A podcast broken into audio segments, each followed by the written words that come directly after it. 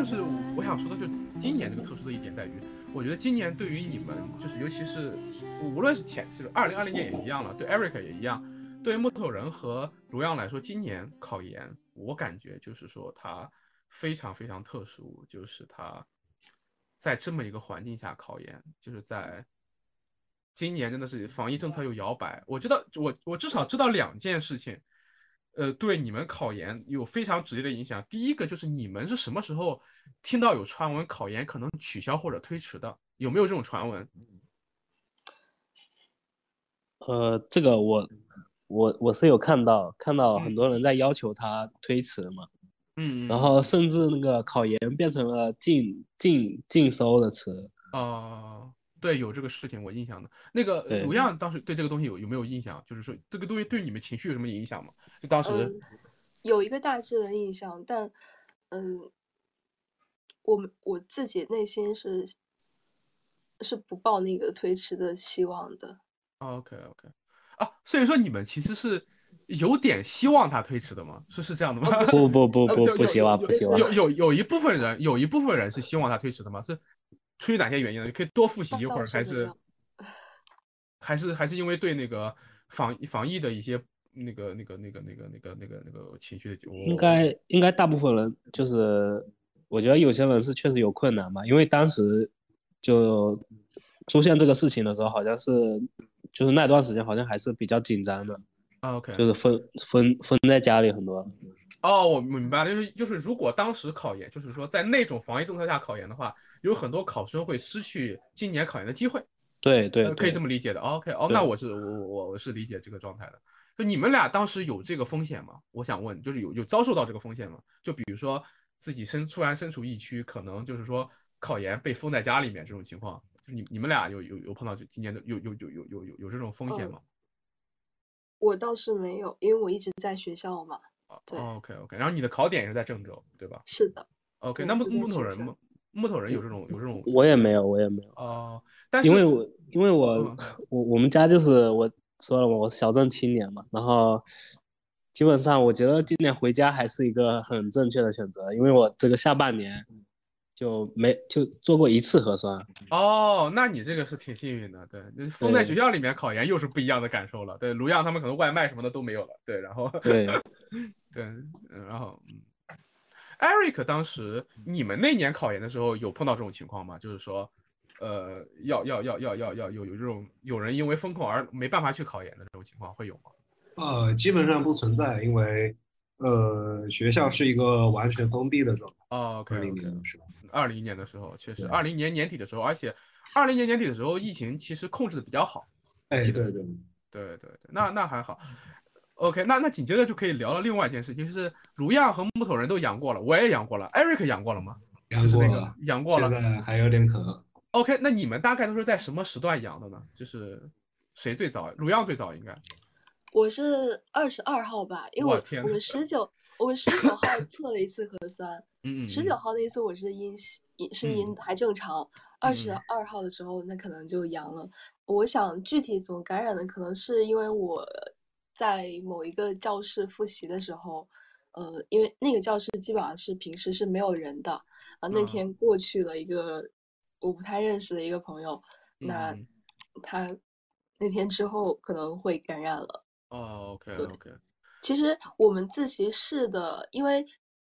到最后临近考试那段时间，嗯嗯。我们考研教室基本上就人越来越少了，因为有些就回去呃回宿舍躺着呀，就因为发哦烧。对，呃，就是说你们在考研最后两三天冲刺的时候，其实是面对了这个疫情的浪潮，是是这样吗？对我来说是的。所以，嗯，OK，所以说这个东西对你们周边的人的考研的士气的影响大吗？挺大的，挺大的，我觉得。哦，木头人那边就就确实，那那鲁阳那边呢？你们那边呢感觉？你说士气怎么理解呢？就是我不知道，哎，其实我会有这种感觉，就是我我就分享一下我当时考研的时候一个状态啊，我不知道 Eric 当时有没有那种感觉，就是我们学校在最后几天考研的时候，就整个学校里面就洋溢着一种。一种一种难言的氛围，就是因为我们学校是那种考研周期很长，然后大家好多人考研，然后有很多人这种结伴考研嘛，就最后几天大家一直都在互相鼓励和互相的、互相的、呃、互相的支持吧，那种状态，就是你能感觉到大家在最后几天的时候会有一个状态，就是互相给对方打劲儿，然后互相会会赠送一些幸运的小礼品，就像我当时在考研考研前一天，我买了一一包糖，跟大家说这是 lucky candy，这是我的一个习惯了。就是说，呃，要分享 lucky candy，然后，呃，大家都坚持到考研前一天的晚上十二点，最后一次离开那个考研自修室。对，然后，呃，就是有一些很很很很有那种，就是说最后一战，就那种那种临场战场的临场感很强的。我我那个东西对我感染还蛮蛮蛮蛮蛮蛮蛮重的，就是就是在那个东西的那那那股气势下，你顺着进入考场。然后那个状态是非常的，我的理解啊，那放这个状态是非常非常的顺滑的，你就感觉到你的情绪在考场上达到了某种某种峰值，然后你再出出考场，然后就完成了一个比较比较好的闭环。我不知道，就我就我在想，如果我当时那个状态下，考研前两天对我，如果我要阳了的话，对我的士气可能就会一个很大的打击，你知道吗？就是所以，我我是以己去推断，但是我感觉你你们会不会有这种感觉？不不，鲁阳你会不会有这种感觉？嗯，会有，但我觉得我自己的感受好像被被阳了这件事情影响，就是打断的有点多。呃，平时会遇到朋友的话，可能就是问最近还好吗？然后不过也会有，就像大家相互鼓励啊，就说已经已经撑过那么长时间，那最后这两天就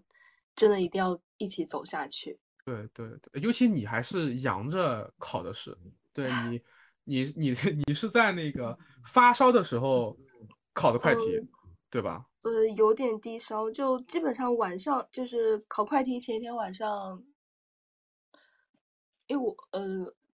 就是回到宿舍之后，可能是因为走的那个会出点汗了，然后就会发体温就会再上升一点。哦。它会有一个反复的过程，会影响一点点。我觉得可能还不止一点点，但是 但是对对，很辛苦了。我想问一下，就是你们考考试的一起考试的人阳的多吗？还是说基本上都是阳着去考的？没阳的也阳了吧？是的，是的。呃呃，木头人呢？你是什么时候阳的？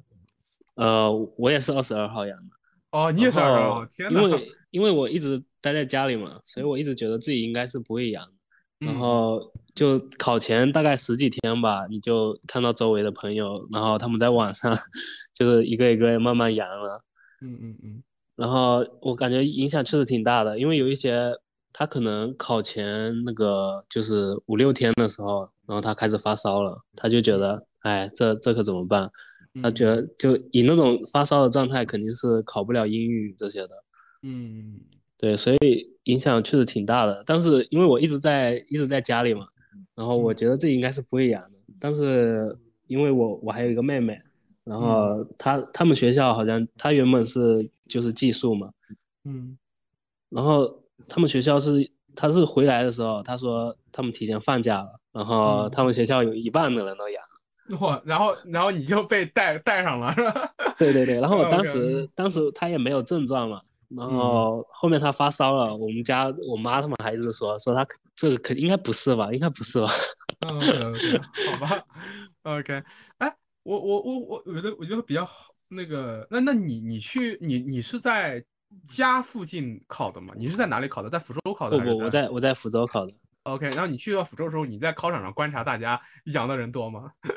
多多的，肯肯定是很多的。然后这今年考研就是对你这个什么这个这个什么体温什么都不做要求就直接谁谁爱谁爱考谁考了，就是这种状态。对对对，我当时我当时还就是因为我是前一天那个我们是要十九号到二十二号要填一个那个你的健康状况嘛，嗯嗯。然后之前是说要有分阴性考场和阳性考场，嗯，但是我是在那个区间之后我才做的核酸，才测出来是阳的，然后所以我当时是提前过去了嘛，我嗯，大概提前了一个小时到那边，嗯。但是他让你进考场已经是基本上剩半个小时，嗯。然后我问了一下那个考场的老师，然后他他他叫我去找另外一个老师，嗯。然后另外一个老师他跟我说，嗯。现在已经没有阳性考场，你直接回到刚刚那地方去考就行了。哦，哎，卢阳那边有没有分阴阳呃考场啊？有分的，但是也是因为它分考场那个分阴阳考场，它是因为是它是根据十九号还是更早的哦一次去划分的，那后面就阴阳混了。哦，所以，在前一天晚上，我们辅导员在群里就会发，就说阳性考场那都是阳了的，但是阴性考场的朋友们，你们要注意防护，对不对？不一定不一定还能阴下去，可以你可以，想象，就有的人他原本可能是好的，但是他在考场上还要担心自己会不会阳了。那然后其实就是我想问一下，你们两个人症状严重吗？就是我有我我我感觉到就是大家的症状其实各不相同的。比如说像我的话，我就烧了一晚上，第二天就活蹦乱跳了，然后我三天就转阴了，而且我是二十一号，跟你们差不多时间，我是二十一号凌晨啊不对，我二十二号凌晨阳的，就是二十一号晚上开始有症状的。对对对，跟你们差不多时间，但你们俩症状会会会会会是什么样的一个症状？对考，我想我想对考试影响大不大？我想了解一下。就是说，像卢样是有高烧吗？嗯，最高的话三十，嗯，三十八度多一点吧。啊，OK 那个是在考试前一天，就啊，真的是感觉头要炸掉了，二十四号晚上那天上躺着。二十三，哎23 23号晚上然后对，就是还好是考试，还好是考试前两天嗯嗯有嗯，经历了最严重的那个阶段。是呃，但是在考试的过程中，我不是特别确定，我不确定是因为，呃，是在一个临考的状态，就强迫自己去思考、去回忆，然后去答题。嗯，但是嗯到晚上的时候，自己的那种紧迫感放松了之后，就还是会有点烧。而且他不以这个这个病也中是是容易晚上发烧，哎，确实是，呃但是你没有那种三十九度以上的反复高烧。我我有朋友，我发现我身边那种越是长得越壮的朋友，我身边那几个大壮，长得像马东锡一样的那种，都烧了七天，而且是那种烧的不省人事。我想那种状况下绝对不可能去考研。呃，但但但是他们都年纪很大了，不不不是年纪很大，三十多岁，就是那种非常健壮的中年男子那种。完了之后烧七天，然后我我当时都觉得哇，就我觉得谁烧成那样，你也不至于吧？就是他是我们平时朋友中最壮的，两个这样的都是这样的，包括我我公司里面一个跟我关系不错的一个领导也是这样的，就是他是我们公司最壮的一个，结果他烧了七天。然后木头人呢？木头人当时是一个什么样的症状？呃，我我阳了之后，然后我，但是我考试的时候好像没有什么症状，我我觉得可能是就是比较紧张吧，当时，然后就我是我是考完之后放松了，然后才开始发高烧的，哦，那然后烧了烧了两三天吧，啊，那你这个还好，就是你就考两天，然后这两天都算是那种轻症状态。对对对，考完一放松烧起来，那也没没事儿了。对，然后现在就是还有点咳嗽，就就就是吧。那对卢阳完全好了嘛？因为我们三个人病程是完全一致的。那个 对，卢亚现在还还咳嗽吗？我还有点咳嗽嗯。呃，有点咳，然后有点咳，就鼻子不太通嘛，就其他就哦差不没差不多。哎，Eric 是哪天阳的呀？我好奇。我是十七号，十七号去测核核酸，然后十九号出结果。啊，十九号的时候应该已经在发烧了，哦，你烧烧了三天的厉害吗？烧了三天，烧三天三十八度五左右，哦，也没有特别高烧。反正哦有一天我觉得吃吃了一颗药，要要好一点。OK OK，那那那还好，就咱咱们咱们几个应该都算是那种不算是太严重的，就是我认识那种严重的朋友，就是说大概有三天左右的重症阶段，不是不是重症阶段，就三天左右三三天左右的症状峰值阶段，那三天下不了床的，就是呃浑身疼，然后发高对对对，烧，浑浑身疼，我也是浑身疼。然后就是那个那个烧是是是是是那个正弦曲线是反复高烧，就是先烧上去再降温，再上再烧上去再降温，就是那种特别神奇的那种感感受。我觉得啊，还好你们俩身上没有出现这个状况。对，就是我总是担心，我当时在想，我好多考研的朋友，然后就是就是就你们俩是建筑学的嘛，有那种别的朋友考法学干嘛的，我就问你这这这这还行吗？就确实也有因为这个考研状况非常不好的，就是那个你想高烧状态下进考场。很可怕的，对对对，对我有我有认识的朋友，他是也也是建筑学嘛，他说他是在考试的时候吐了，啊，呃，可以想象得到，啊，对，有吐到卷子上，好吧，这这卷子寄回寄回去的时候，真的是让老师也感受一下这个我们的那个考场上的这种惨烈，今年真的是很惨烈的一年，所以说我觉得在今年去做这个考研专题也确实是一个。很应景吧，或者说是，嗯，很很很很很很很神奇的一个状态。OK，那我我正好问一下你们俩，就是如样，你们是呃，因为是是郑州，你们学校是安，就是把把同一个学校的安排在同一个考场吗？还是怎么郑州打乱打乱来的？哦，你说建筑学吗？对对，考研考研的时候，对建筑学，他好像是呃没有挨着，没有挨着，就是打乱的。但是你们的考场就是你们自己学校吗？对，考场就是我们学校的教学楼，那就是其实考快题啊，基本上也都是，呃，我我们学校考深圳大学的有三个人，对，另外两个人，嗯，就离得不是特别远，也是在隔壁考场。OK OK，对，那就安排的很近。哎，那木头人就是我我了解到像卢样是那种典型的在。在那种学校比较密集的考点去报名，然后就是说地方去报名，然后在自己学校里面考，很幸运了。然后那木头人，你是在那个当时考的？我是在一个中学考的。OK OK，就是那是那是就是说就是没没有没有一些认识的人在在在在身边，对吧？对对对，但是周围应该是考同一个学校的，因为我后面看到就是发那个致命题的答题答题的那个信封的时候嘛，嗯，然后上面写的学校应该都是一样的。哦，这个还蛮神奇的，就是而且你们福州那边考研的人应该蛮多的，对吧？对，但是考考快题的时候，只有我跟后面一个人是有有在画快题。OK，哎，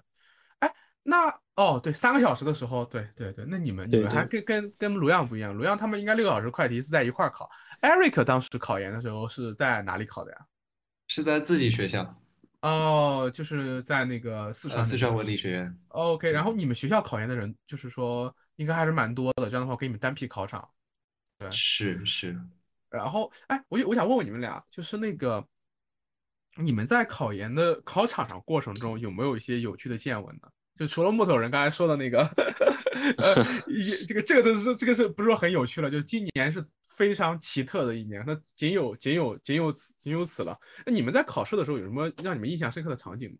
就是或者什么人和事？呃，我印象深的就是考快题，不是就是说不知道到底是自己带纸用还是说用它里面的纸嘛？嗯，然后我我当时是带了我自己的纸，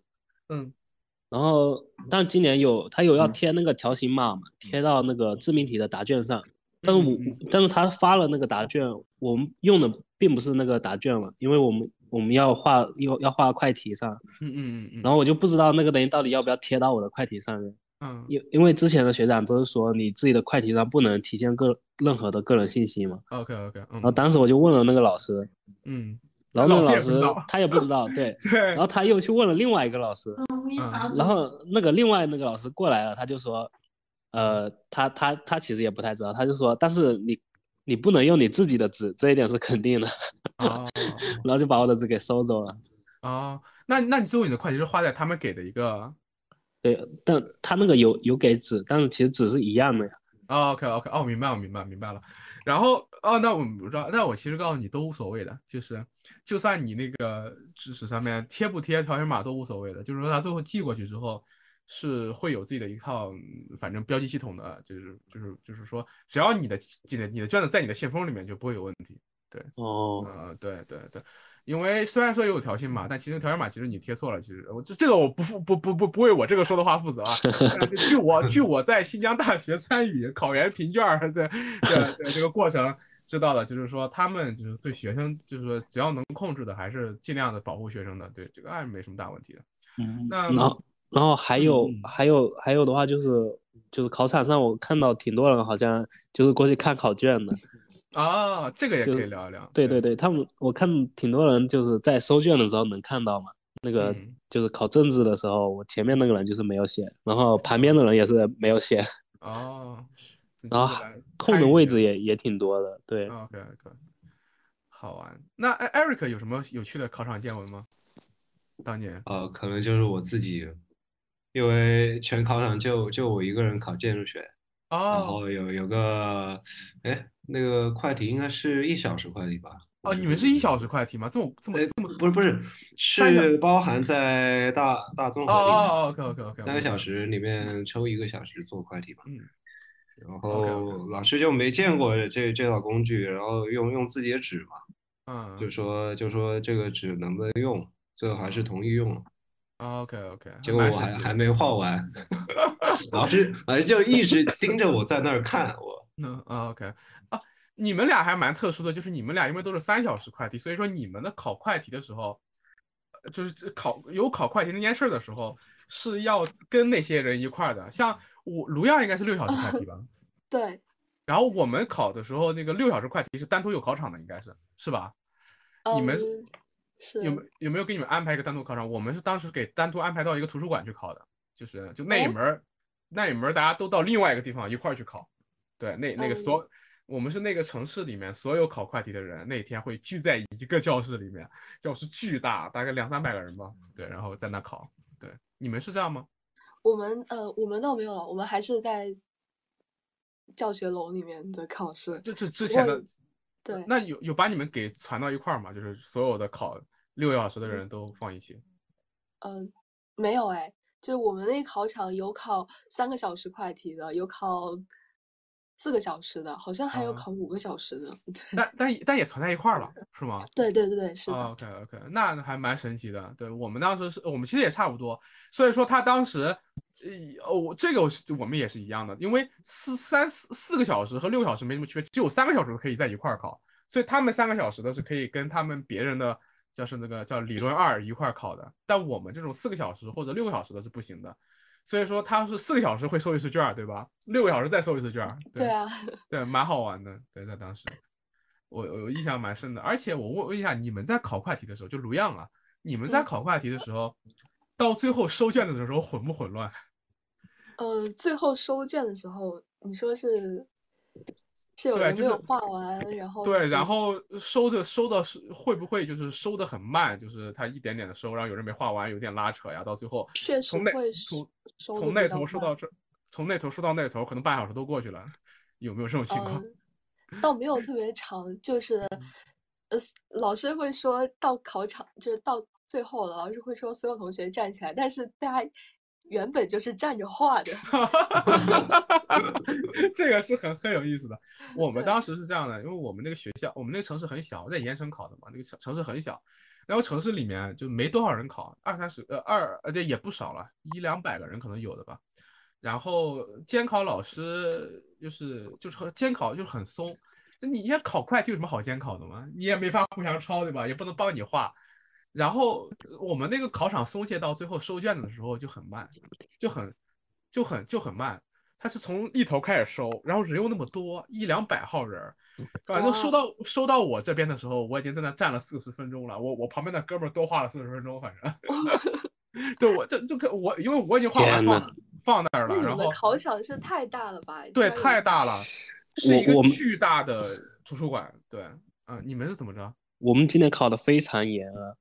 这样吗？对，就是他那个铃声一响，然后那个老哎师非常凶，他立马叫你们所有人立刻停笔。是的，哎，但是你问你们那边虽然一个考场里面都都那那你那一个考场里面都是考都是画画的吗？还是说不是啊？就两个人画画？不不不，对对对对对所以说，你看，他是理论那种常规考考试的时候，他是是这么严的。但你知道，我和卢样，我们是在周一那天，就那一天只有画图的人考试，对吧哦，哦，而且那一场是第三天是吧？对第三天，而且监哦考人也很特殊的，就他昨天不考完了吗？今天还监考啥呢？就他的心态上面已经不是监考心态了，就对对于我们那个学校呃，是这种情况，就那个老师已经不是监考心态了，而且那老师好像也是第一次来监考，就这种场场架势，他觉得特别好玩儿，就是哎，你们这画 嘛呢？这对我，而且别的监考就很难受了，就监考老师很难受的，就他三个小时什么都不能干，什么都不能看，只能看着你嘛。但是我们那个考场感觉那些老师很兴奋，他就这个人看一看，那个人看看，一两百号人挨个看，嗯，对，就特好玩。然后他他到最后收的时候呢，他心态已经完全不是考研心态了，我感觉考试心态了。他就意识到这个考场上没有什么作弊风险，然后他就在那边狂狂看，然后然后看看完之后，到时候收卷子的时候呢，就就就就就就就感觉到那种明显的松懈，就是收了肯定有半小时以上。我们那个考场就是收了半小时的卷子，就是人人又多，然后。他在前面说，后面我们保原来还保持肃静，然后后面开始聊起来了，对，就 然后然后有的人就趁这个时间狂画，对，然后就反正我旁边那哥们儿肯定是多画了四十分钟，对，哎，我我当时其实就有点没画完嘛，然后那个有有一些铅笔的线我都没有擦掉，然后他他就是那个打铃之后，我后面还擦了一下嘛。然后那个老师立马就警告我，他说：“你这个擦在这个擦橡皮，跟你在上面写字是一样的啊！”这这这好严格呀，对，对他非常凶啊。哦，是是是是蛮严格的。像我们，我我最近前段时间你们考研的前一个星期，我考了一注。对，你看我已经到了考一注的年龄了。对，那个考试是很凶的。对。就是很严格的，然后但是因为但但那个因为它更正规嘛，当时我就问我领导，我说你们你们考医助的时候会不会像我们考研那样收卷子收半小时啊？他说你想什么呢？但是我们考研的时候真的是那样的，而且这里我有一个地方不知道插播一个能不能播的，这东西算不算违规我不知道啊，我先说出来给你们分享一下。你们呃你就是除了 Eric 之外，卢亚和木头人都是五年制的吧？对，嗯。你们知道你们大四的时候其实可以考一次研的吗？啊啊，我不知道。大四，对，因为你知道，你这就向你们证明一下，这个系统是充满漏洞的。就是你大四的时候报名考研是能报上名的，你知道吗？就是因为你他审核的时候，他看你大四的时候，他他是有一个 bug 的，他感他感觉，哎，你上到第四年了，而且我不知道你大二的时候报名能不能报得上，我这个没试过。我我理解他当时审查的时候，可能就看你是不是大四，对，是，呃，我我是不是是是不是是是大四？对大是不是大四？所以说，所以说你考研是可以考的，我觉得可能甚至考大二大三时候都可以考。我们是因为有大四这一年，所以说我们当时我们那一届有四五个人先报了一次名，就真的去考了。英语、政治都去考了。我第一年 英语、政治裸考考了五十多分，当时给了我信心，说啊，我裸考能考五十多分，那我准备准备应该能考七十多分吧。两门都考了五十多分。然后那个我第一年考理论考的分儿考了考了九十多分嘛，然后也也还行。然后那个快题就没怎么画，就画不出来嘛。然后那个那个但是是可以考的，所以我第一年我第大四那年就去考了。但是那那一年你要注意一点是什么呢？其实这也不是不是什么注意的，那一年你不能让自己过初试，你过了初试就会被就就会露馅儿，你明白吗？你只要不过初试就露不了馅儿，对，你查成绩不过就 OK，但是你一旦过了初试之后你会露馅儿，你就会面临这个很麻烦，也不知道是什么样的麻烦，因为我没见过有人在提前考的时候过初试，对，但是据我导师说。你过初试会有麻烦，但是所以说他当时鼓励我们说你报啊，大四先考啊，我们好多人大四去考的，就挺蛮好玩的。对，嗯，这是一个小小分享，就是听众朋友们如果有刚 有大三、大二、大三的朋友们，你们可以去去去去去试一试，就是你报名只要报上了，给你发证。控制一下。对，而且而且是这样的，而且你报名的过程是完全按照他的那个东西，你没有隐瞒你任何事情，对吧？然后你去报。他只要是审核你过了，让你考，那你就可以考。就是，而且他不是你的责任，那这就出了事儿也是他们审核人员的责任，因为你没有瞒报任何东西，对吧？这所有的东西都在库的嘛，对吧？所以说，我觉得，嗯，可以去提前感受一下。就对于我来说，提前感受一下很重要。第二年就轻车熟路了，就是你你考过一次了嘛？你第二年怎么回事儿的？你一点都不紧张。包括他大设计的时候是怎么样一个流程，然后怎么样发卷子，怎么收卷子，我完整经历过两次，所以说。就没有就没有心理压力了，对这个嗯蛮好的，对对，那我感觉这样确实挺好的。就第二年有一种二二战的感觉。对，今年就是就是考试流程上确实会发生一些意外的。就包括那个纸贴纸的那个东西，就为什么我我觉得我我当时为什么没有这种疑问呢？就是我第一年的时候，一个考场都在问这个，第二年一个考场都还在问这个，但是我当时就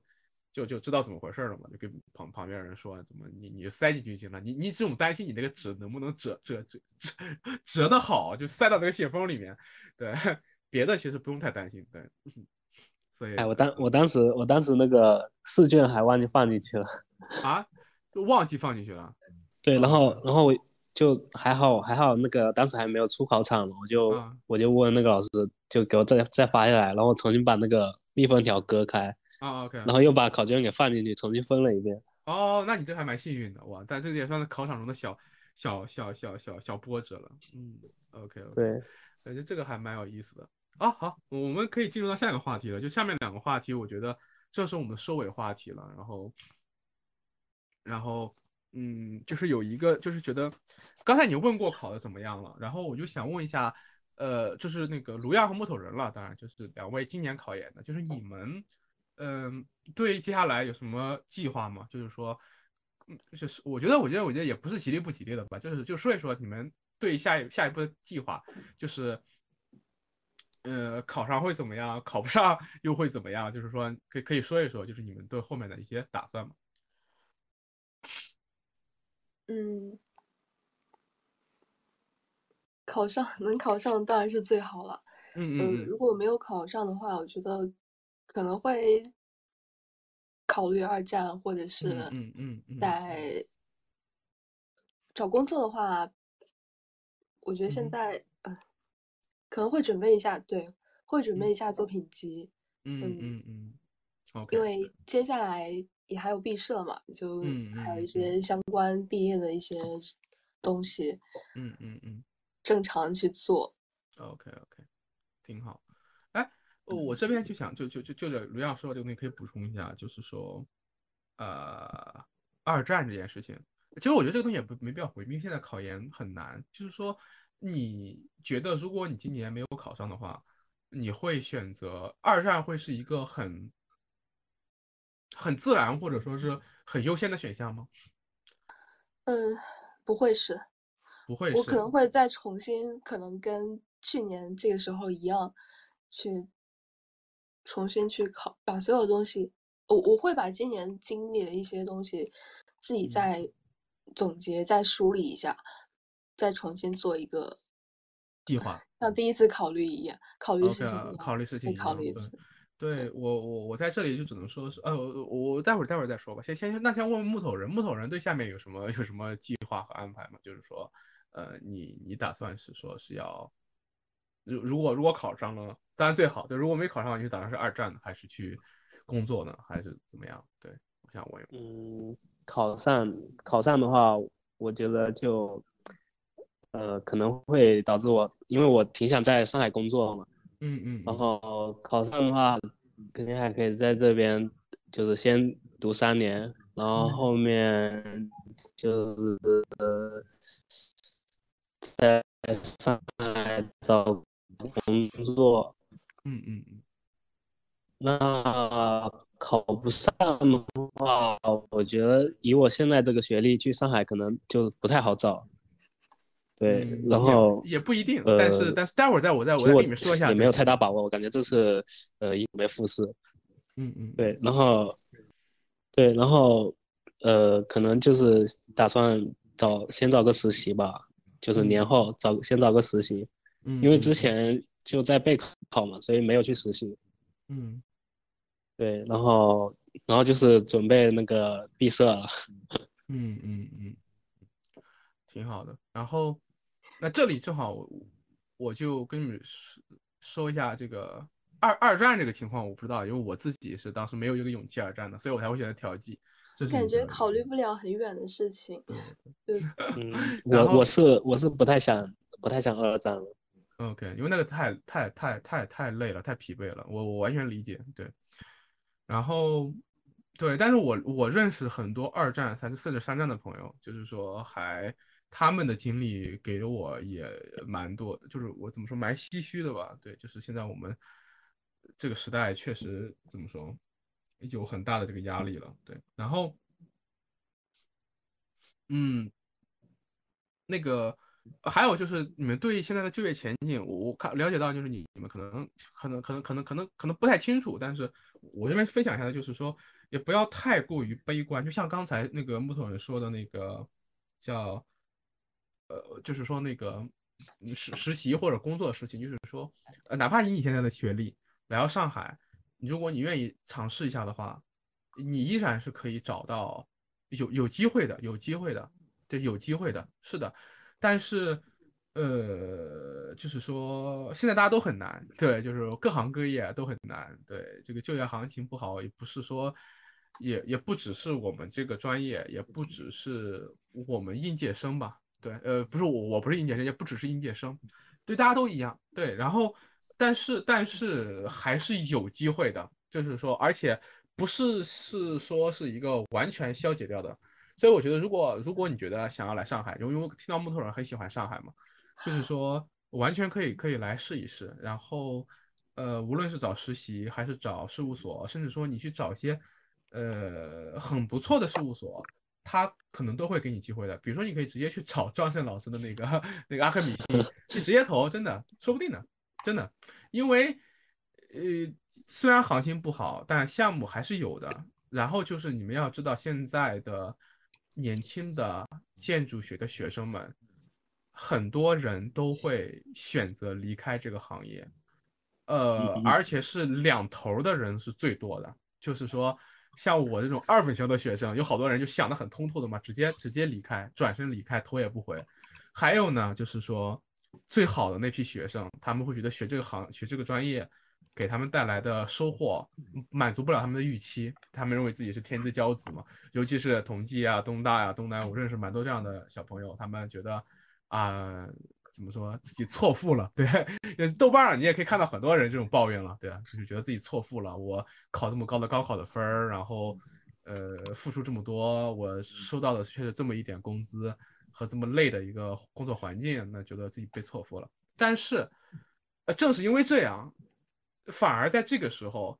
如果你愿意坚持在这个行业里面的话，机会是反而我认为有可能啊，有有就具体我不知道，但我觉得可能会。反而是有一些更多的机会，就比如说你现在去投阿克米西，说不定你能进得去，真的真的，就因为现在很缺人，真的就是因为阿克米辛不缺项目的，对，然后他可能会缺人，他我好长时间没见过他们在那个呃网上发招聘了，但他今年发了，对吧？你你不知道你不知道有没有看到？但是我阿拉米信一发招聘，我朋友马上推给我说你不想去吗？对，说不定明年我们在那边相遇呢。对对对，所以说所以说所以说，我就这是我对你你就是对木头人的一点一点一点一点一点一点建议了。然后包括听众朋友们也也可以也可以，这个我也也是我想说的，也是我下面想想聊到一个话题。但是我想问一下卢样，就是说我看感觉木头人应该是还会在建筑行业里面做下去，感觉我我想问一下卢样，就是说。假如啊，假如我们只截止，假如就说你你考研不是很顺利，那你觉得你自己就包括你刚才说你找工作，你可能会做作品集吗？就是你对建筑行业也是打算计划，就是说留在这个行业内吗？还是说可能到时候会有别的打算之类的？嗯嗯，我知道，我知道，因为因为问一个很长时间的东西，它确实是无法表述的。就你你此刻的一个。第一想法啊，或脑袋里面蹦出来的，或者可能会有一些其他的打算，但是我觉得对一些，嗯嗯，对建筑的关注还会不会停止。OK OK OK，嗯，那嗯挺好的。对，就是我这边其实，呃，因为因为因为我我完全我完全理解卢阳现在的状态，就是以包括我在内，现在年轻人普遍面临那个状态，就是我们现在做不了长期规划了，不是我们什么所谓的年轻人失去了做长期规划的能力，而是这个时代。他不允许你，你有这种能力就活不下来了。他因为他变化太快了，对他不是过去那种是能够做长期计划的年代。你像我们父母那一辈人，你做个二十年规划没问题的。像我们这辈人是哪个傻逼做个二十年规划，他肯定，对对，他肯定失去了那种应变能力嘛。就我是完全理解的。但是呢，但是这需要我们对未来要有某种信心。这种信心，我觉得对时代，就对这个时代，如果你说还要强行要求自己有信心的话，没有必要，因为。因为因为怎么说，就是那个，因为他不配，对，呃，然后但是呢，我们还是对自己可以有信心的啊。就这里我正好还想问一下，就是那个 Eric 现在你是在从事一个跟建筑相关的工作，但是我刚才好像没有介绍，大大概这个是一份什么样的工作？呃，天然气管道。哦哦哦，OK，我当然刚才应该问一下封面透露嘛，不过我感觉还还 OK。然后其实 Eric 现在也相当于也也是相也也是留在这个行业里面的，对吧？就是在在建筑行业里面。然后是的，然后其实其实我想我想我想跟你们聊聊，包括我自己也给自己打打气吧。就我今年其实也面临这个状态。我今年在年终的时候做了一期节目，就邀请我的好朋友建筑大王，然后去聊我们跟建筑这个专业的一些趣事，对吧？然后。我想说的是，呃，我想说的是，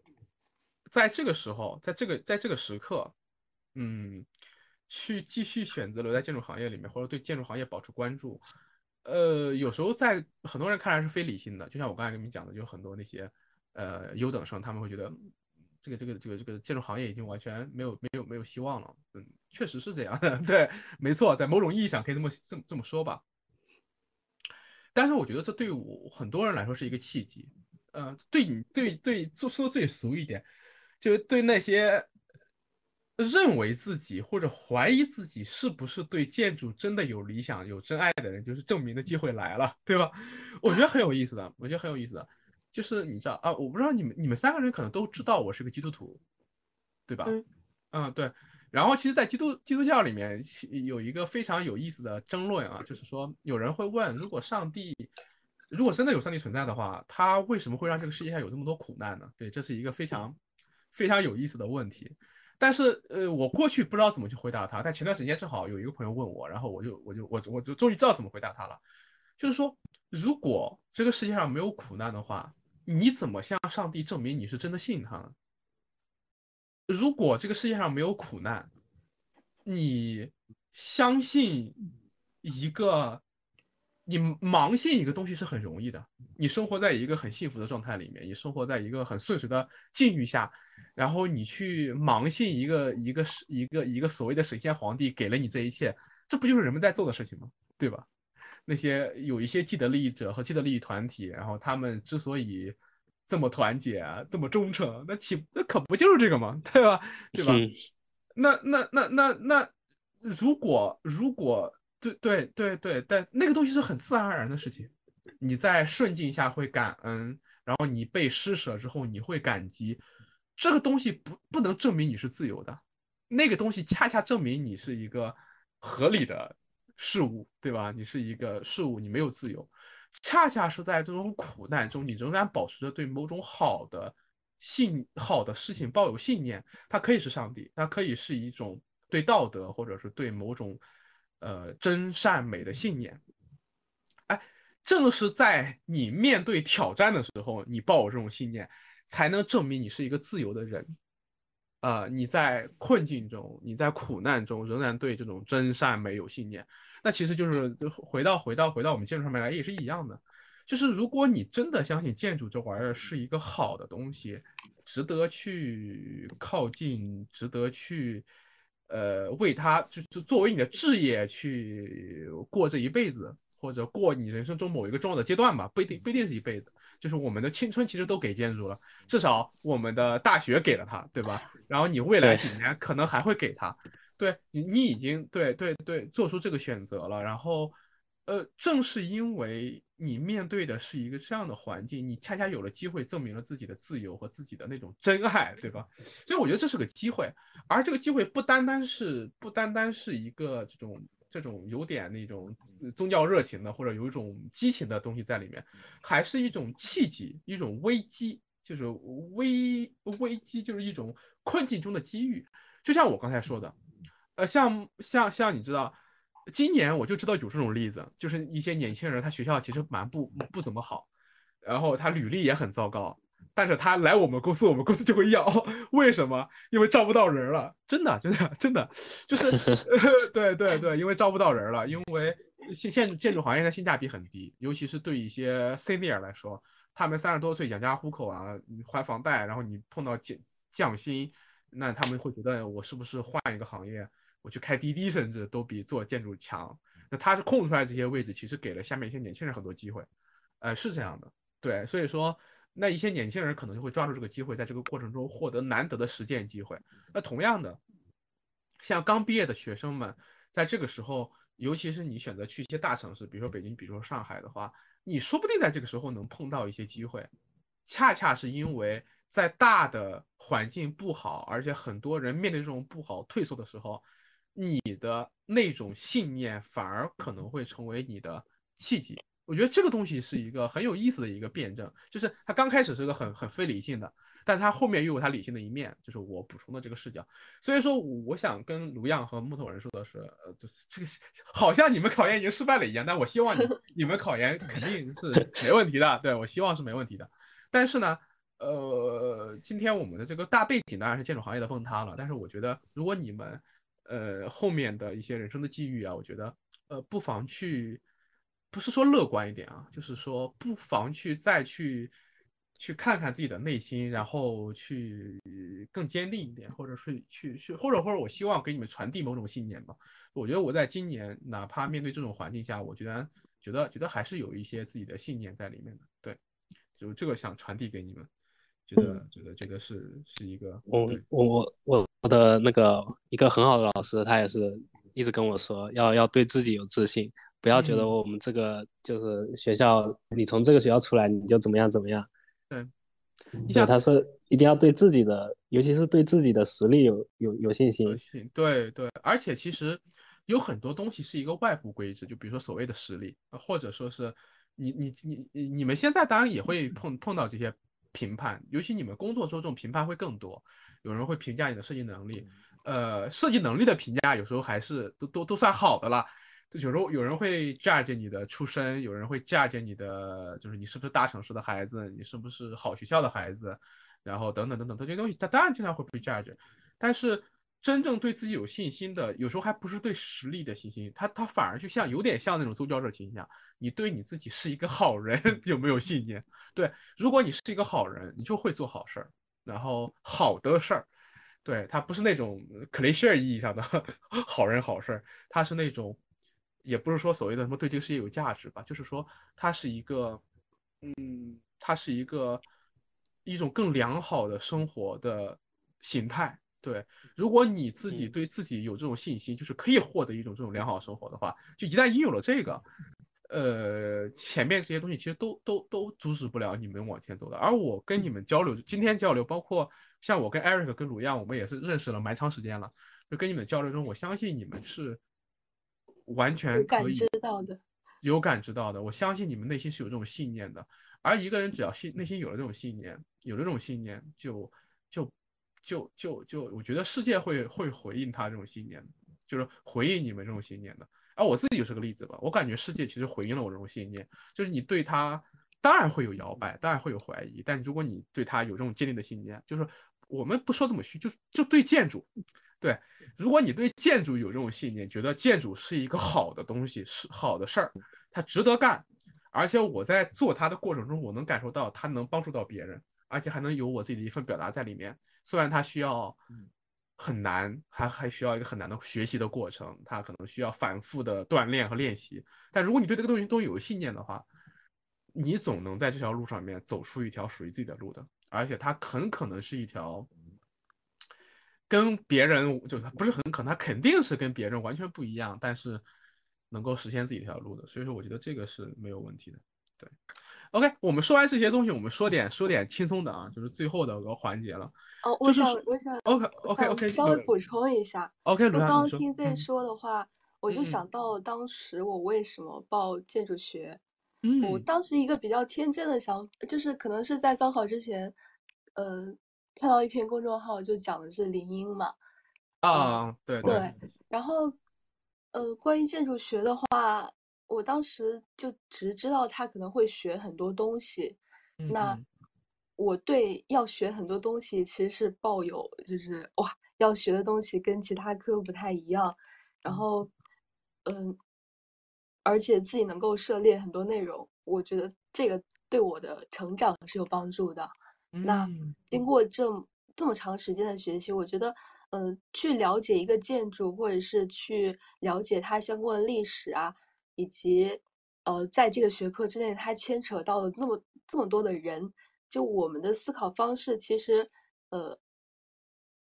还是从还是从这个学科中学到了很多东西。嗯、呃，那再回溯到我整个的一个考研、一个备考的过程，嗯、呃，因为我有时候会长期的处在一个呃，就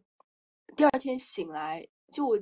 嗯、呃，总是会感叹我又是从昨天醒过来了，然后我去。我可能会在前一天晚上去，对安排好了今天要学的东西，嗯，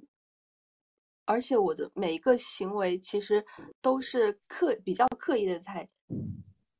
呃，在催促自己去做事儿。嗯、那我的一个能量可能就是从我正在做的事情中去获得一点那种短时的高频的，就是那种能量，从正在做的事情中找到了持续。做一件事，再做一件事的力气。哦、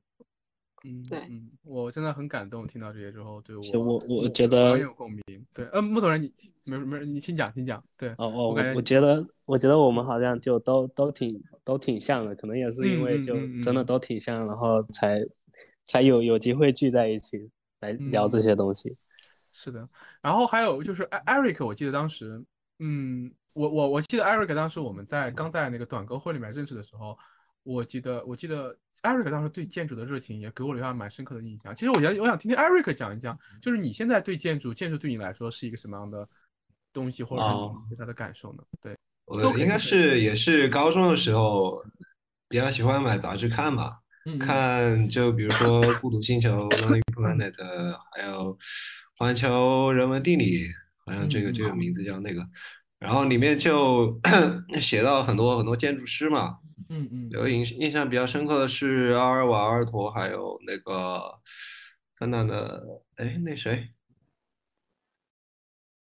设计了赫尔辛基火车站那个是谁？阿尔瓦尔托？不是不是不知道，不是他吗？沙利一个，我忘了，反正是一个。啊、哦，是叫沙利文吗？有个小沙利文，一个对对对，是沙利文，沙利文，对对，老沙利文那个。嗯嗯。然后我就说挺感兴趣的，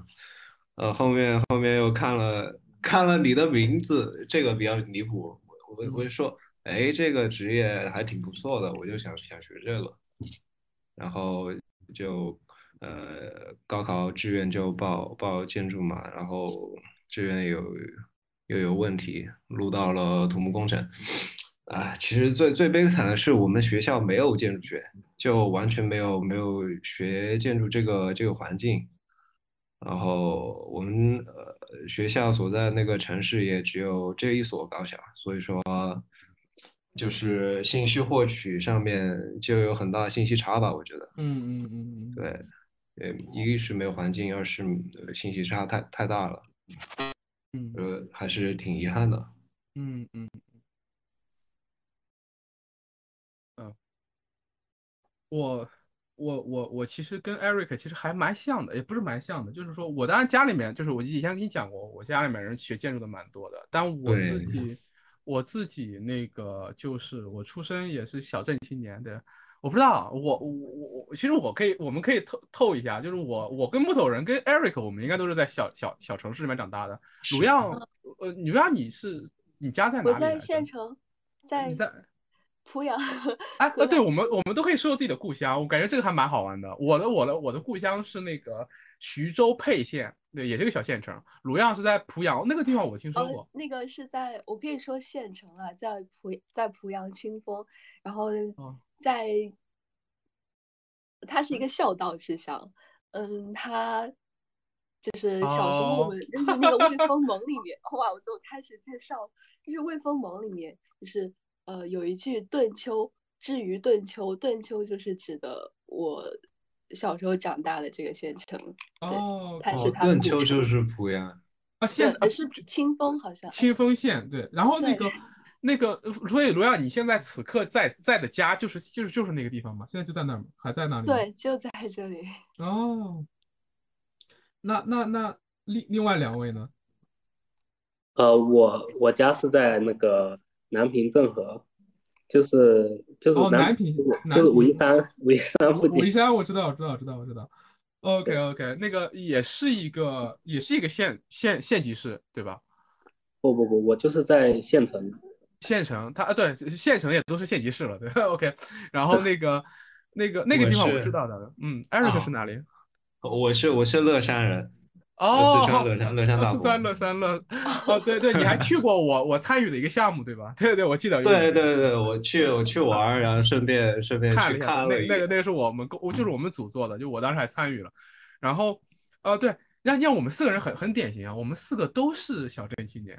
呃，对吧？算是对县城青年，我觉得非常。我今天这个项这个这个这个题目做的觉得太好了。你你知道为什么我们会考研？这个这个是很这个很有意思的。对，为什么我们会考研？就是，呃，我们而且我们的学校也不是那种特别特别好的学校。对，就是说，呃，不是那种九八五二幺幺，我们四个应该都没有九八五二幺幺出来的。对，觉得很很典型。我是为为我们这些播客想想到了非常耸人听闻的题目了。现在我已经，小镇青年的逆袭啊什么的，不是逆袭，小小镇青年的艰难考研路。我去，我觉得觉得我可以可以可以可以可以，就这次我一定要当标题党，真的是。然后我还想还想聊一下，就是嗯嗯嗯，说请说没事，我们可以。我对我对上海的喜欢是因为一个展，我也好是大二大二还是大三？大二吧，大二去第一次去上海，然后就碰巧遇到一个就是中国第一代建筑师那个展，呃，展他们杨廷宝还有还有。梁思成他们那一届的，就是去宾夕法尼亚大学留学的，他们的作业给给我感哇，就是特别震撼，知道吧？他们做那种呃水粉渲渲染，应该是，哇，那太美了，就是他们接受的那种不扎教育，虽虽然虽然很多人不喜欢这种不扎式的教育，但是我觉得。他们作业真的挺挺震撼的，所以当时那个展览我我没有机会去看到，对我当时很，我当时我当时在新疆呢，没出出出去，但是我我对那个东西有印象，你看我能理解到，你看，而且我觉得我不知道你们俩就是卢亚跟木头人有没有对他这个东西有共鸣，我觉得我有，我我其实蛮有强烈的共鸣的，你知道为什么？就是我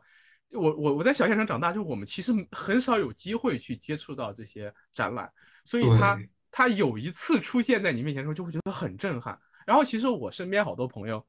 就是他们对这玩意儿没有什么震撼可言的，就尤其是从小生生活在上海的。就我后来因为怎么说，因为我做做些这些事情，就认识了好多在上海的媒体的朋友啊，或者说是怎么说，那种很精英的圈层嘛，也不是很精英的，就是大城市的中产家庭的那些孩子们。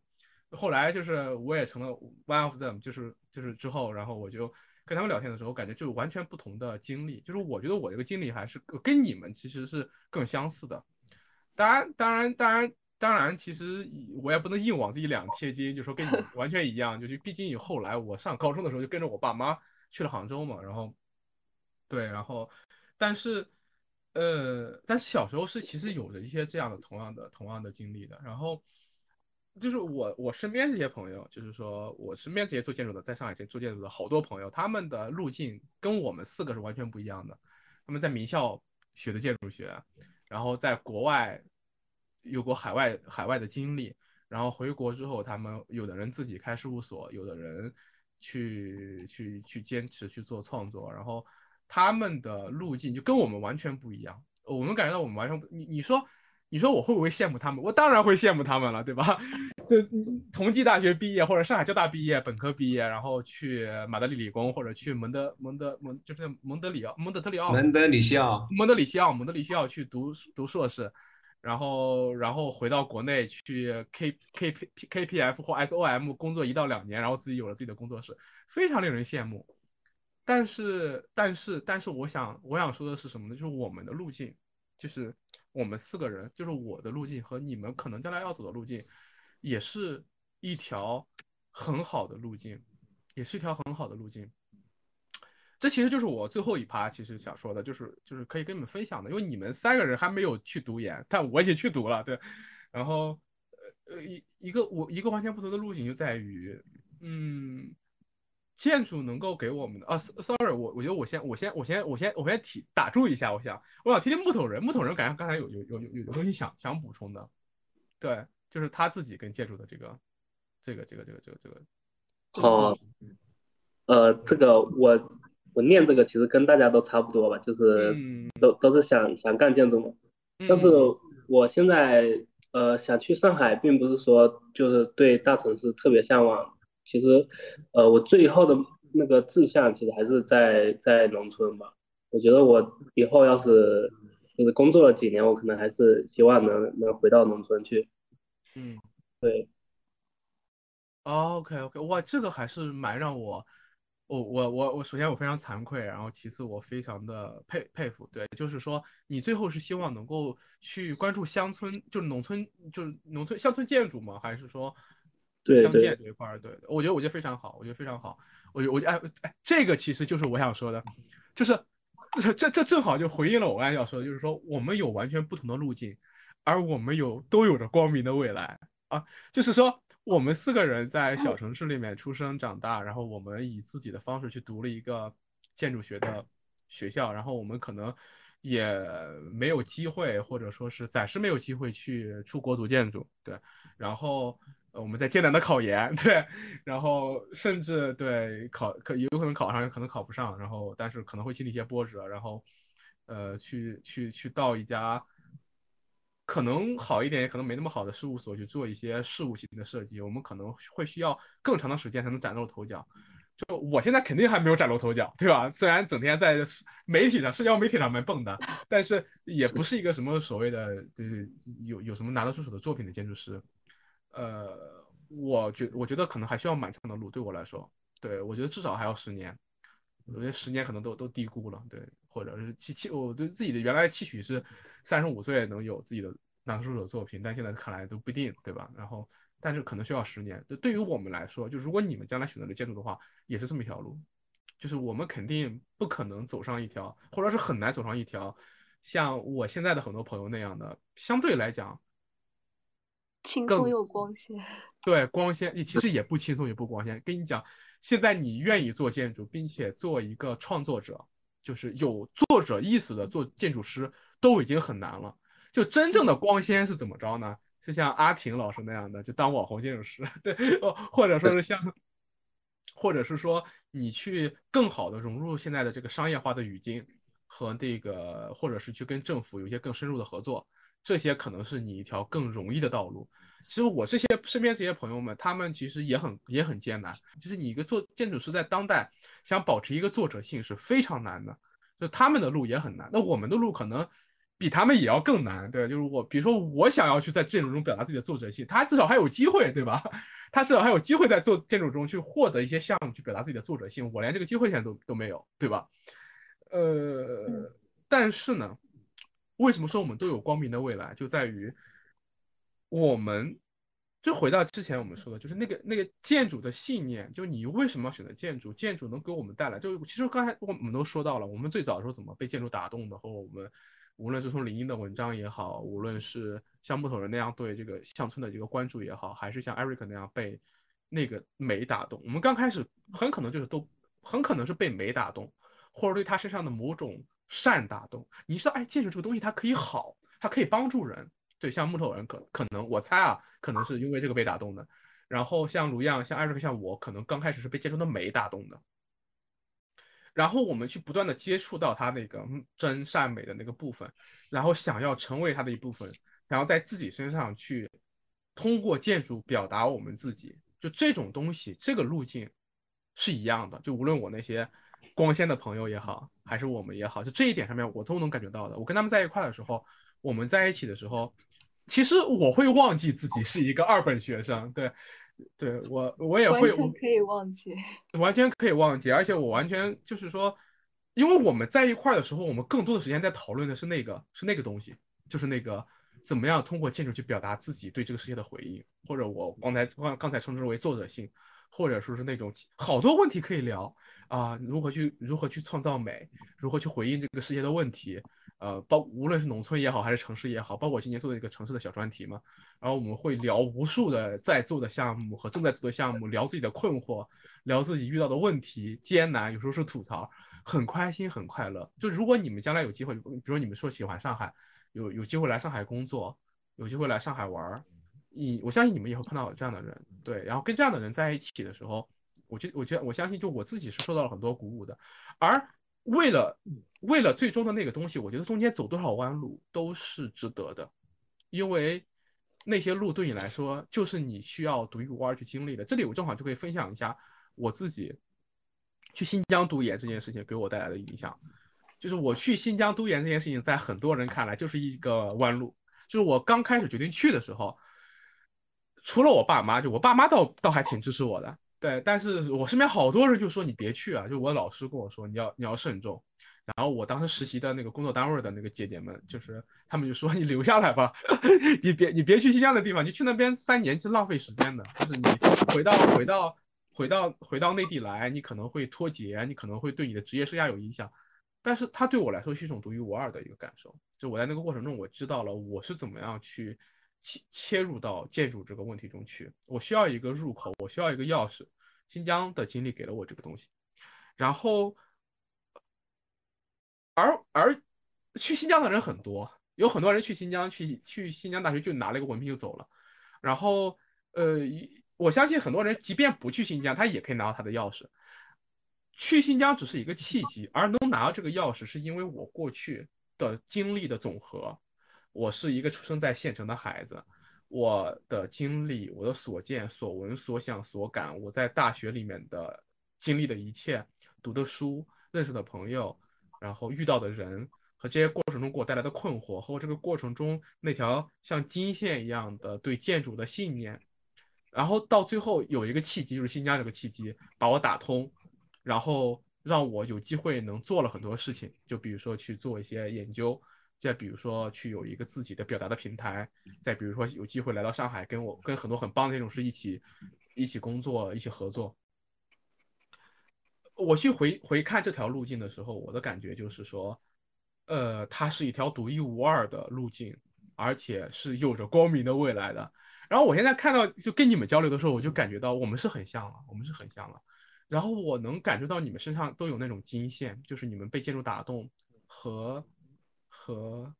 和因着这条线在探索往前的那种那种那种感觉，然后我我相信，就是我我不是我不知道将来你们身上会发生哪些际遇，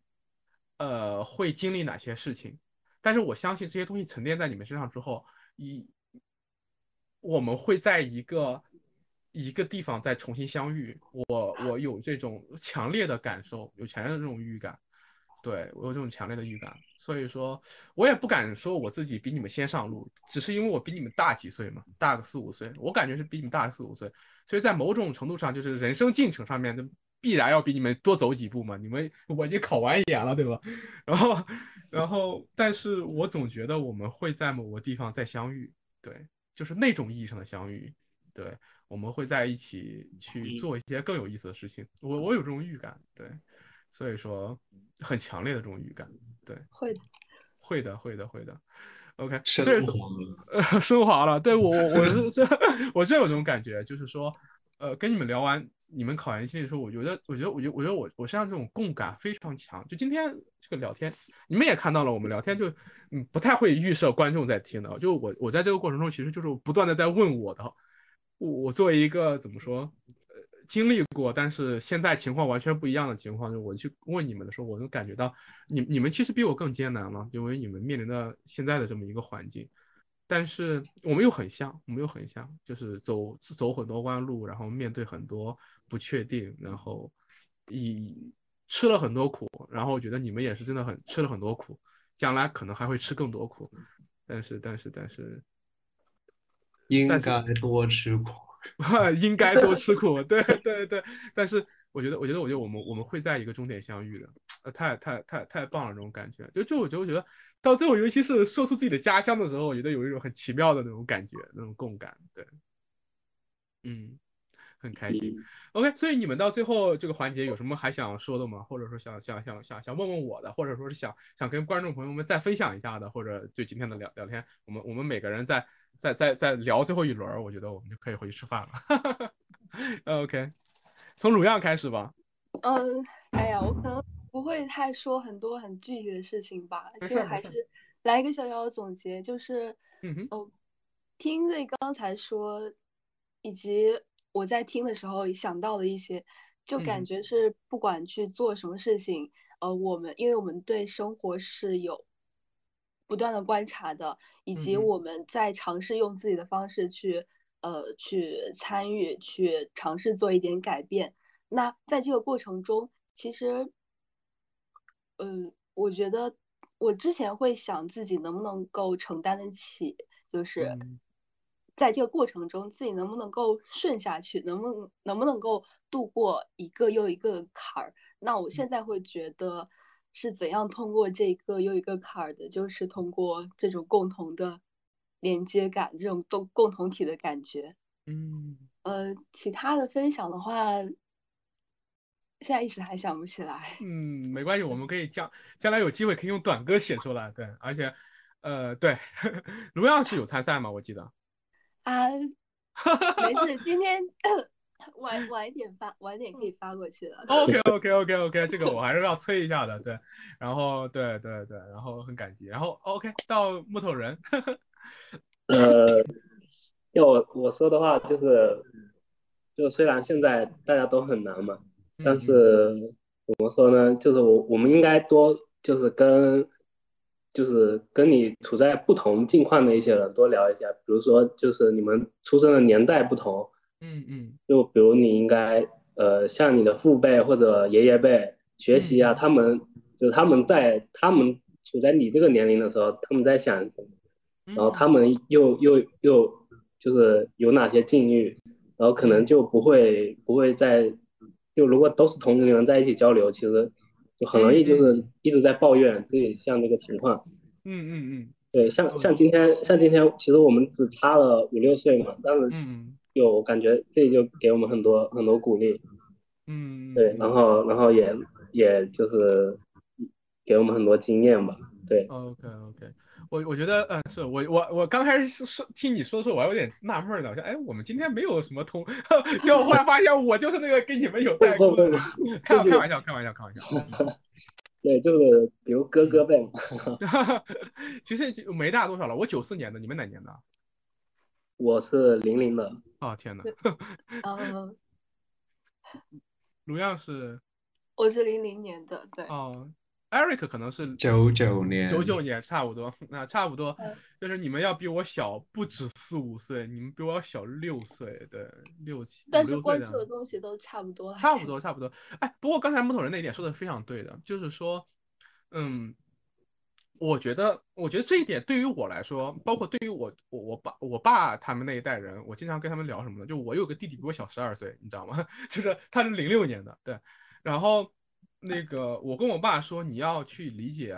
我这一代人和尤其是我弟那一代人要面对的残酷的世界，你这个东西你还是要去理了解的。我觉得现在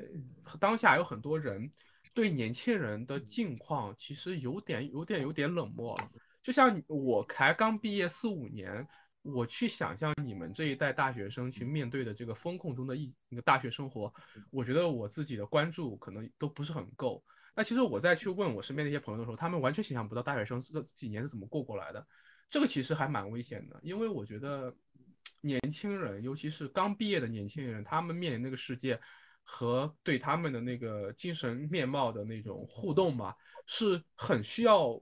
很需要关注和跟社呃很需要被社会关注这种状态的。就是 所以说，所以说我觉得。这这一点其实是挺好的，而且而且也有也是一种互相关注嘛。但是对于你们来说啊，就对于年轻人来说，刚毕业的年轻人来说，去去了解整个社会的那种状况，就像那种刚出生的就刚走出蛋壳的那种小鸡一样，你们的好奇心是不需要被提醒的，对。但是，一旦过了几年之后，就好奇心迅速衰减。所以说，我觉得，呃，这确实对我们这些稍微年纪大一点的人是一种警醒。我觉得这个补充还挺好的。嗯嗯。OK。然后，Eric，我觉得我虽然对建筑有一直保持这这种信念吧，但是呃，就说我始终没有找到那把钥匙。呃，嗯嗯我觉得我是需要需要被引导的，是需要需要一个老师，一个前辈，呃，作为我的引路人。嗯嗯我我自学可能可能有点恼火，我觉得 是这样的。，OK OK OK，我我我这里我我我完全理解 Eric 那种那种那种那种那种迷茫感，就是对对特别迷茫我我我我我知道，但是我怎么说呢？就是说，呃，我这么说可能会有点轻巧啊，就是说，啊，呃，迷茫迷茫，就是这个东西就有有很多那种很陈词滥调的安慰，就比如说。呃，你这种迷谁的青春不迷茫，或者说或者说 谁出了上路不慌张，对吧？也不是，嗯也就是说，那个你迷茫，或者说是你那个，就有人会说你前面这种迷茫积蓄的这种困惑越多，然后你后面的爆发起来就就是这种 cliche，但是它也不完全是陈词滥调。我想说的是什么呢？就是说，首先就是说种子不要被磨灭，这一点很关键。而且我觉得 Eric 的种子肯定没有没有被磨灭，他这么喜这么喜欢短歌的一个年轻人，对吧？最有希望年轻人的这种状态，对，有好多年轻人他有很好的机会，但是那个，但是他的种子是被不是被不是被浇灭的，他是被骄纵到消失掉的。这个时代其实说实话啊，就是你困惑一点，你迷茫一点，当然很很很不幸，就是你要走比别人多的更多的弯路，但你不是最不幸那一批。最不幸的那一批是什么样的人呢？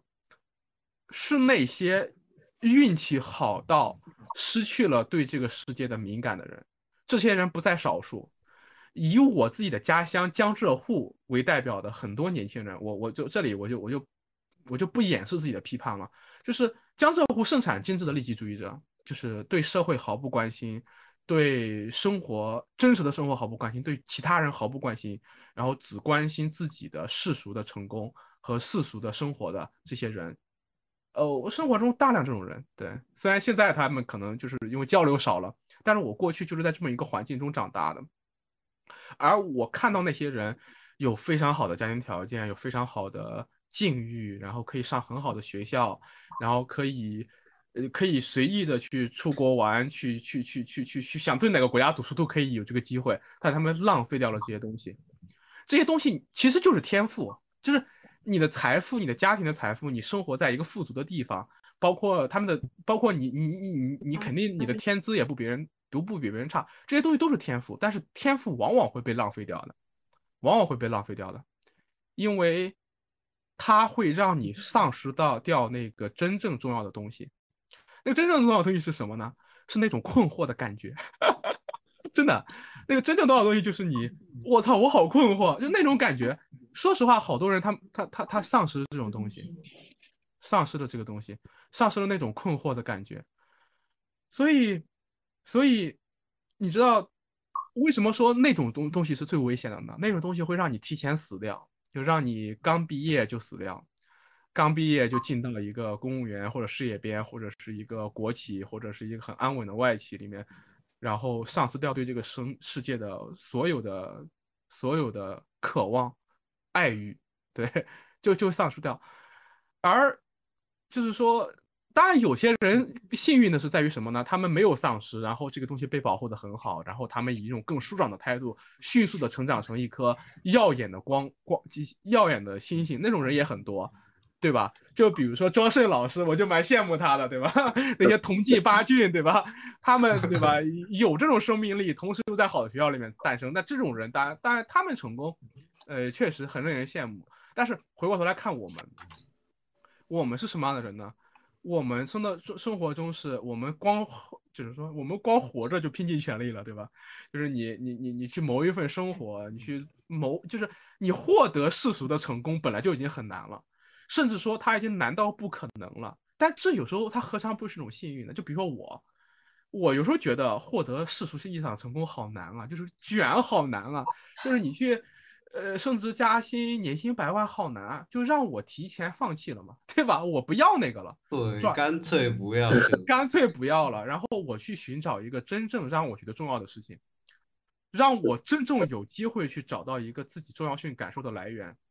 就像木头人说，他对乡村这种信念，其实如果有了一个更容易的困惑，就比如说啊，比如说你只要稍微花点精力，就可以年薪百万，就可以过一个非常富足的生活，就可以在江浙沪有车有房，老婆老子老婆孩子热炕头。说实话，你要给我这个机会，我觉得我拒绝不了。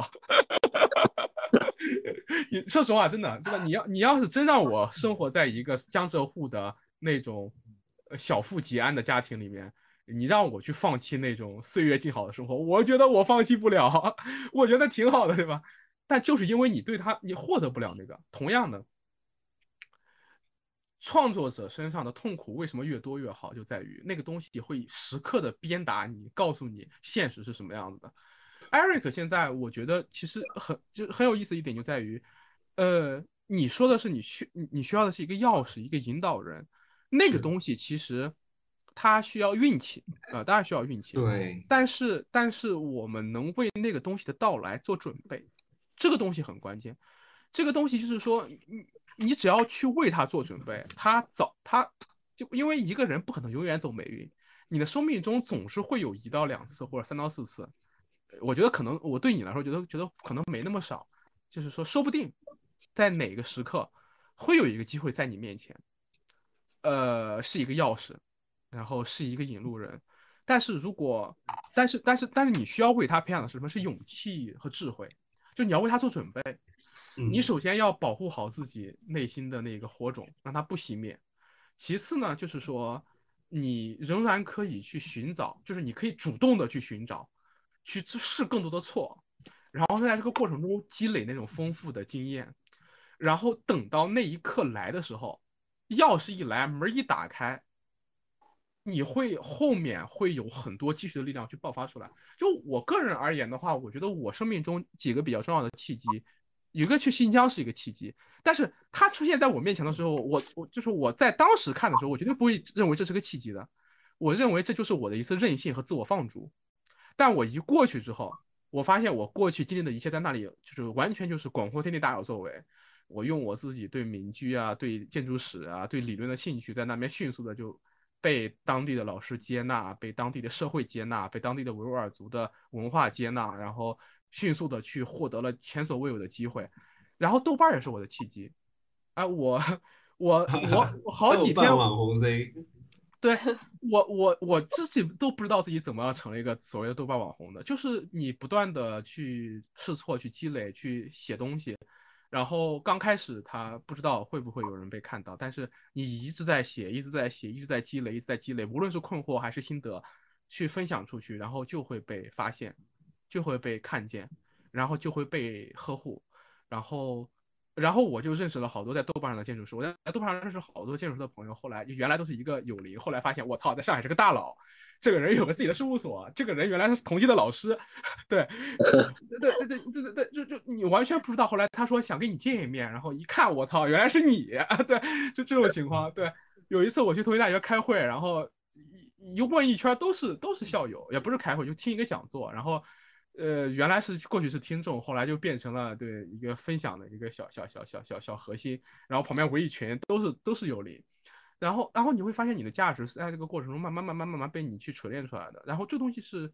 是你为他做一个准备。呃，豆瓣是我的契机，新疆是我的契机，然后办短歌赛是我的契机，对吧？然后，呃，做一个播客也是我的契机。而且刚开始的时候我都不知道它会不会是契机，但是它来了之后，你抓到它，然后它，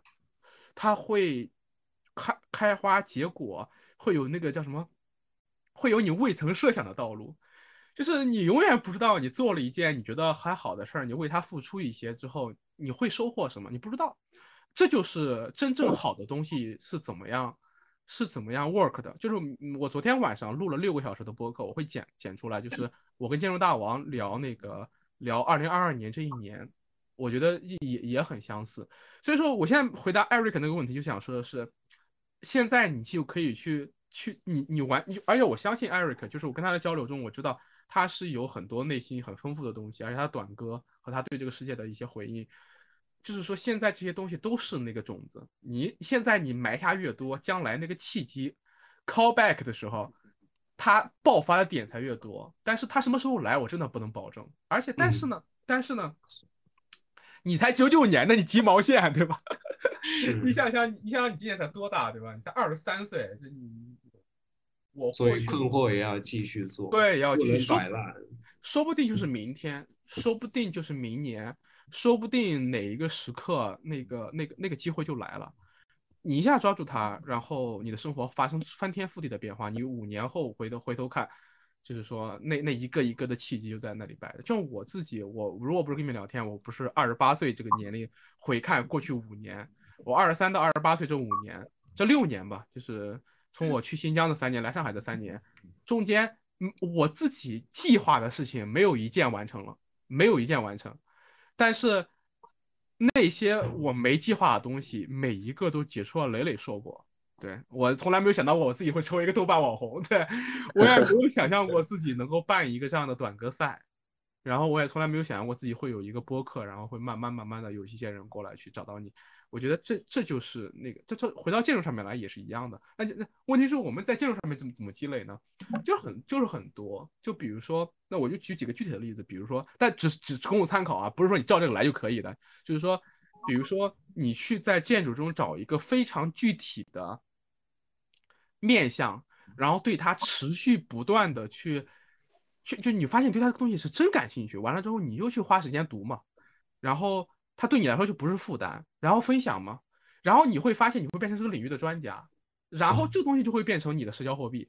我不知道你你知知不知道豆瓣上有一个老师叫新酱，你们三个应该该应该哦不认识，哦都认识。关注了，对新疆老师就是一个典型的例子呀。他现在在豆瓣上面是浙东园林和整个浙江园林和风土民居的绝对的专家，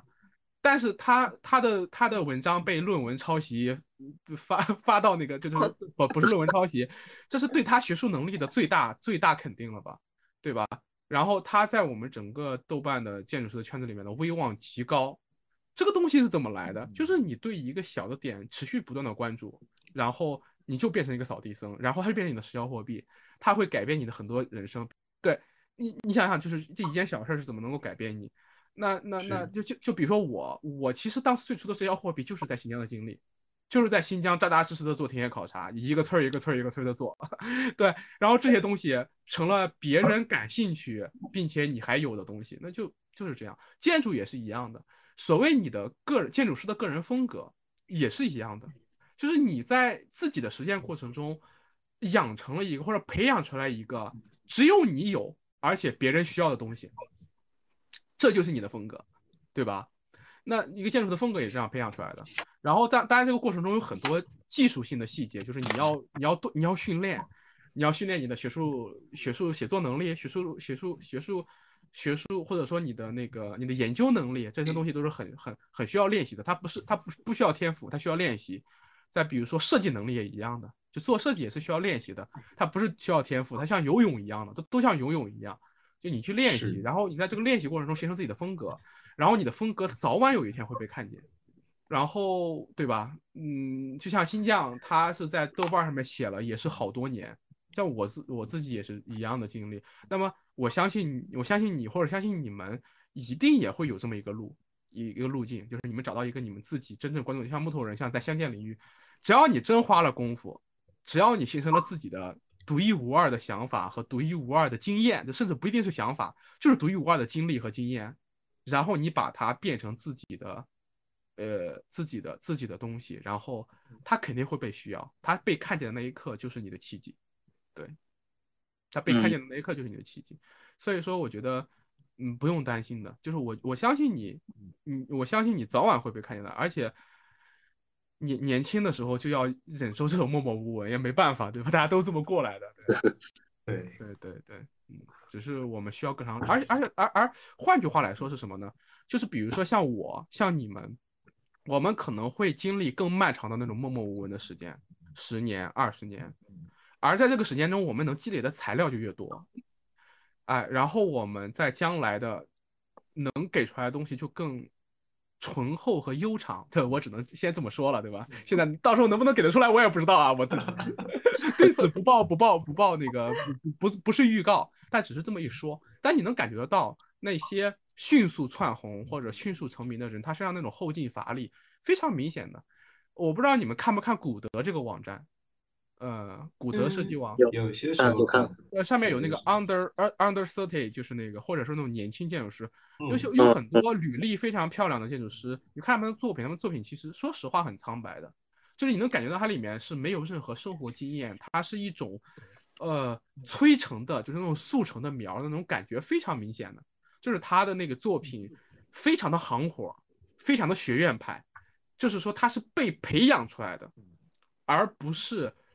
自己跟这个世界发生关系之后那种深刻的经验的沉淀。那你去看谁的作品，就会有有这种时间的感觉呢？你去看路易斯康的作品，或者你去看那个安藤忠雄的早期作品，或者你去看像季其新大师他年轻的时候的那些作品，尤其到他四五十岁的时候的作品，那些三十多岁、四十多岁，甚至五十岁才成名的建筑师的第一第一个或第二个作品，你一看那个王树在未成名的时候做那些作品，那些东西就就尤其是你们没有那个浙江人啊，像你去看宁波博物馆在当时那个那个那个那些作品，他们对这个时代生活的回应，他们对场地，他们对那个对这个时代和对他们生活的土地的回应，那种扎实感啊，尤其那个马清运，马清运老师做的作品，就都都能感受到这种感觉。那这个时候，你再去看那些网红建筑师，那些做出塑料感建筑建筑的作作建筑作品的建筑师，你会发现你自己内心会有一个判断的啊。包括你去看那个庄胜老师的作品，对，庄胜老师的那个那些作品，包括他上海的一些作品，呃，这个东西是很明显的，你们已经赢在了起跑线上面，对，我们已经赢在了起跑线上面，就是说我们没有机会年少成名，我们没有机会年少成名，所以我们已经赢在了起跑线上面。你看这句话太 太搞笑了，但是不不是安慰啊，绝对不是安慰，这是事实，因为我相信你们，对我相信你们，我相信希望在我们身上，而不是在庙堂上，对，我们不能把中国建筑的未来交给那些清华北大 毕业的温室里的花朵，对我们，我们对我们要去土地里面去摸爬滚打一番，然后在一个合适的时候去承担自己的责任，对，所以说希望在我们身上，对吧？OK OK，行行，我感觉今天就聊的聊的蛮开心的了，就是有一个有有一个闭环式的总结，然后聊了三个小时，然后我觉得我需要好好剪一剪。我争取啊，与假期期间剪出来，反正到时候哦可以期待一下。对对对，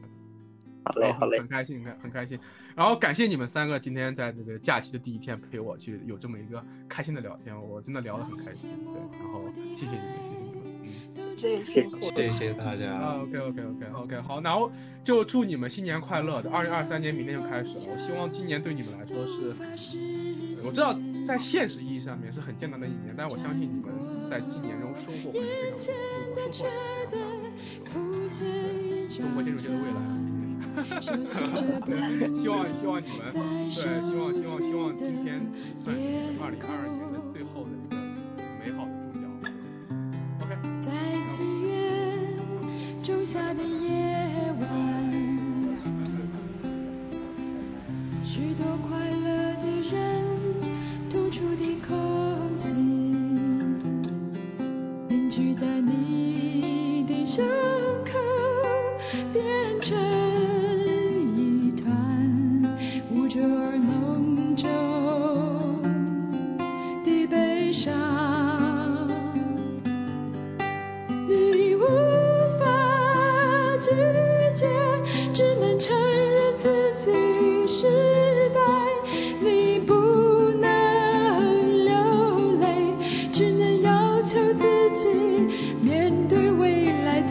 曾